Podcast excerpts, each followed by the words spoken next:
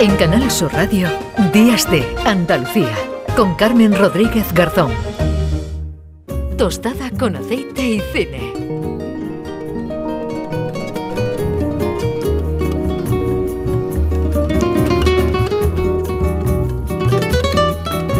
Juan Luis Artacho, ¿qué tal? Muy buenos días. Hola, buenos días, ¿cómo estás? Bueno, le he dicho aquí a Juanjo, digo, vamos a hacer una mezcla de sintonías con la de tostadas con aceite y cine y este atún y chocolate.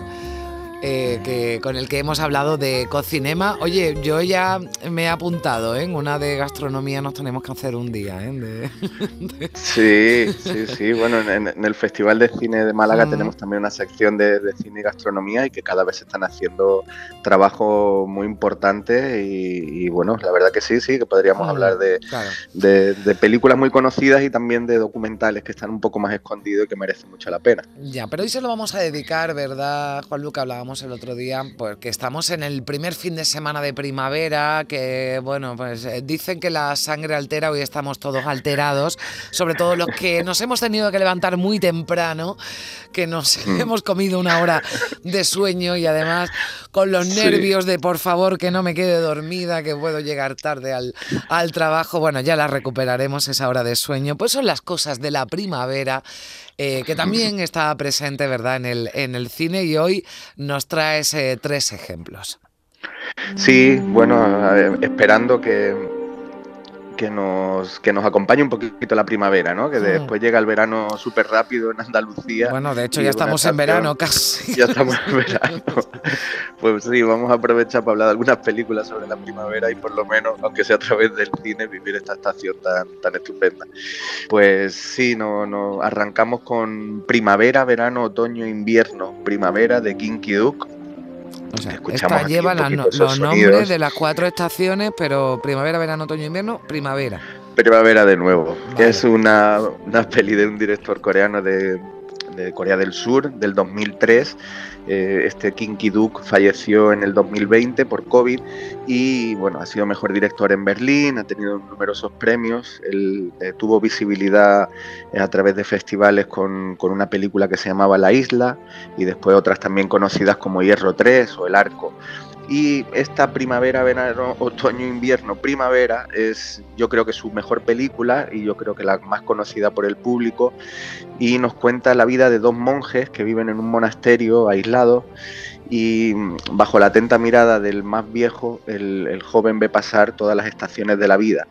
Es un cuento simbólico, muy sencillo, sobre el aprendizaje, sobre la manera de vivir, sobre cómo vivir, y es una peli muy alejada del cine habitual de, Kinky Duke, donde hay muchas escenas violentas, muy sórdidas, eh, y él suele tratar el cine sobre marginados, gente incomprendida, cine muy realista, y aquí nos encontramos con justo lo contrario vamos a una película poética, muy serena, sencilla, eh, que funciona como una fábula, como un cuento, y que es más que recomendable y donde en esa etapa de la primavera, del despertar de los aprendizajes, eh, nos muestra en todo su esplendor eh, esta estación y como metáfora de, lo que significa en, la vida y en la etapa, digamos, de, la adolescencia, ¿no? del despertar de tantas cosas. Bueno, tú esta que ya me vas conociendo, a mí me la recomendaría.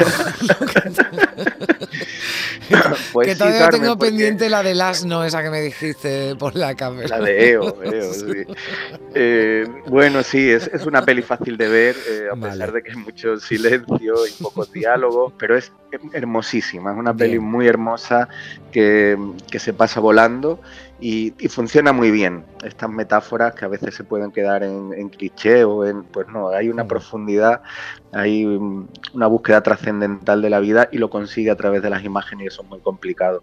Sí, sí te las recomiendo y estoy seguro que, te, que, te, iba a gustar. Venga, pues me la, me la apunto y, y seguimos en la, en la lista que eh, bueno, nos lleva a, a, Francia, ¿no? Cine, cine francés, el, el siguiente. Sí, cuento de primavera de Eric Romer, que también podemos escuchar un poquito de, de, la música que, aparece en la película. Em, pues bueno, algo totalmente diferente. El cine de Eric Romer, esta peli del 1990, que em, es la primera de los cuatro cuentos que él realiza, también de todas las estaciones. Em, él era un crítico, director, novelista, editor de la revista francesa Cahiers de Cinema y uno de los intelectuales más importantes de ese movimiento de, de, la nueva ola francesa, con, Godard, con, mm. con, Truffaut, bueno, de tantas veces que se ha hablado de este, de este movimiento, pues el Romer estaba ahí, pero era un poquito, digamos, eh, como más intelectualizado y menos accesible a lo mejor a un público en general. Eh, y tiene películas estupendas como El Rayo Verde, Paulina en la playa, Las rodillas de Clara. Este es un cine de, lo que la gente dice que crece la hierba, cine lento, muy pausado, eh, repleto de diálogos que, que, hablan sobre todo del amor, de la filosofía. En este caso es. Bueno, pero aquí por lo menos hablan, ¿no? Sí, hablan por los codos, hablan por los codos. Y, su tema principal, y en esta película lo es, es la inestabilidad de los sentimientos. Aquí, por ejemplo, mm. una amiga invita a un fin de semana a su casa del campo a, una amiga suya y, bueno, pues se enamora del padre de esta amiga que a la vez iba con su amante. Todos estos elementos amorosos, muy, muy, digamos, complejos, pero a la vez él lo lleva con mucha naturalidad, suelen ser los habituales en el cine de Roma de historias de, amor. En el segundo cinco ya están hablando de amor, paseando por la playa, todo muy francés, pero un tipo de cine que solo él sabe hacer y que no chirría, y si cualquiera se pone a hacer esto queda pedante, cursi, y, y Romer lo hace con una delicadeza que, no sé, como cuando los diálogos de, de Woody Allen o de otros mm. directores que dice cualquier otro, pues eh, chirría, eh, con él eh, parece como natural y te lo crees todo, ¿no? Mm.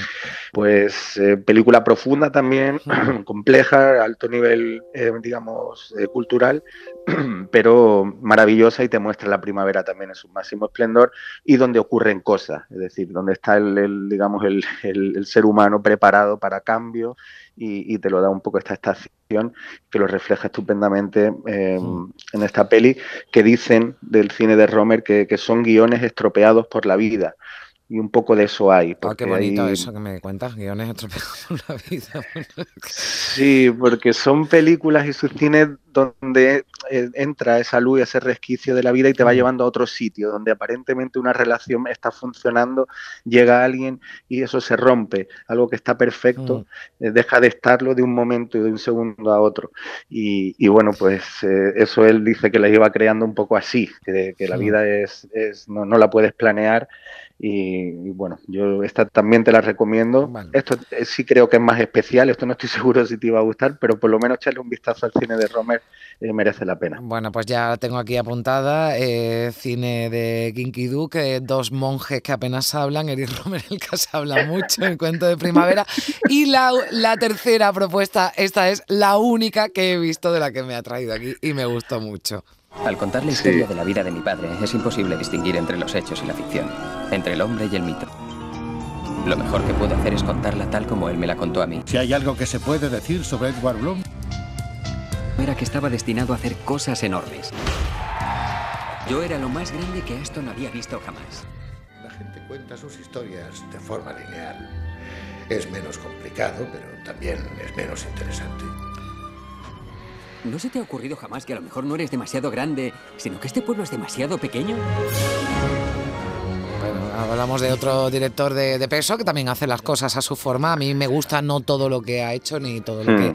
lo que hace, pero sí me gusta mucho Tim Burton y, eh, y esta película, ¿no? Eh, especialmente, ¿no? Es, una película muy bonita, ¿no? Muy...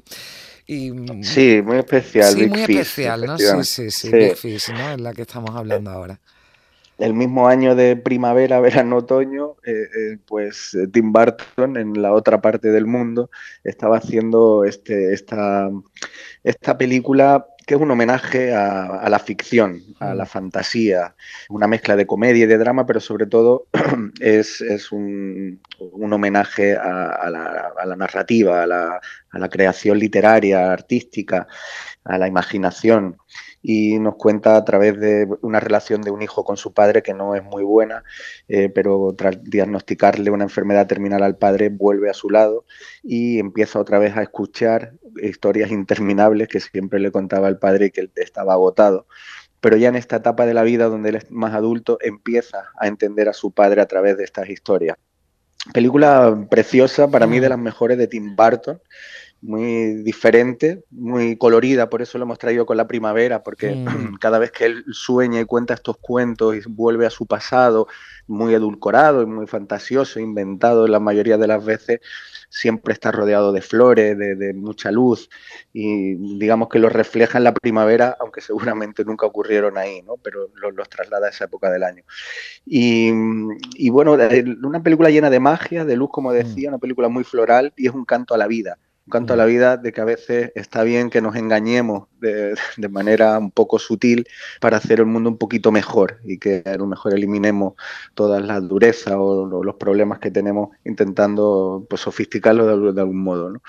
Y creo que Barton, que ya venía de hacer, bueno, Eduardo Manos Tijeras o Batman, películas muy entra en una etapa que a mí me gusta menos, y a partir del 2000 y pico, y hasta el 2003, y esta me parece que es su última gran película. Una peli para todos los públicos, con un que, te traslada ese canto a la vida de felicidad, de salir de terminar de ver la peli y, querer vivir y querer comerte el mundo que, que y relativizar, relativizar, ¿no? Cuando, bueno, porque lo que dice se mezcla la, la, fantasía y la realidad y tiene, no voy a decir nada más, pero un final muy bonito, en fin, que...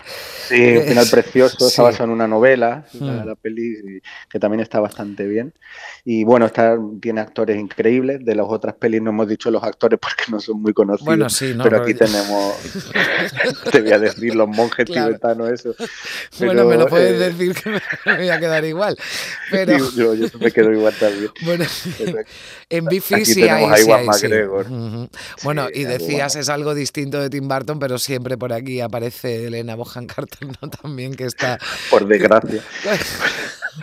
Vaya, vaya. No soy muy fan. No eres muy fan. bueno, hay, hay, bueno, como todo, hay actuaciones que, que tiene mejor que mejores que, que, otras, pero bueno. Bueno, también está un poco el toque gótico suyo, en todas, y aquí también está en muchas partes, ¿no? Está mm. Dani De Vito también, en esa parte del circo que, que tiene algo también de Fellini, y, y, está Albert Fini, que es el padre que, cuenta esta historia mm. estupenda, que tiene esa voz maravillosa, y Jessica Lange, que es esa madre, que parece que soporta eh, al padre y el, hijo va entendiendo que no, no solo soportar, ¿no? Hay, hay muchos más matices en esa relación eh, de amor y de historia de toda la vida. ¿Estas eh, están en las plataformas? La, mm, bueno, Bifi sí está por ahí, sí, pero no sé si la de Prima... Pues sí, bueno, que oye, que seguro que hay alguien que te ha escuchado al principio y está loco por ver la película coreana. Y...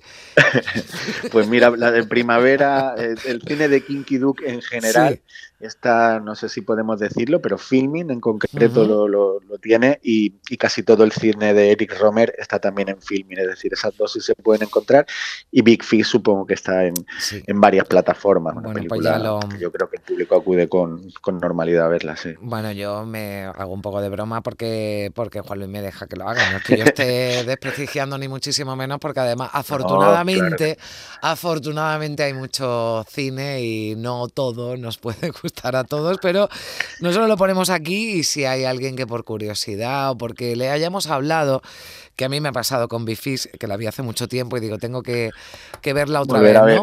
Claro, sí, o pues descubrir esas dos que son cines todo muy variado, como intentamos traer siempre, películas diferentes, y si le llama la atención al oyente, pues que acuda a ellas, que bueno, son nuestras propuestas, pero hay elementos detrás para, para poder recomendarlas. Bueno, yo cuando vea EO, la del asno polaco, y la de primavera de Kinky Duke, vamos, te lo cuento aquí, o sea, si la veo lo tengo que contar, ¿no? Esa que pues me, me, encantaría, me encantaría las dos y estoy convencido de que te iban a gustar. Venga, pues eh, ya, te lo, ya te lo diré y te lo contaré y a lo mejor, bueno, pues ya dejo de reírme y empiezo a reírme de, bueno, pues de películas, ¿no? Con las que, eh, bueno, pues yo bromeo porque me gustan, como solo en casa.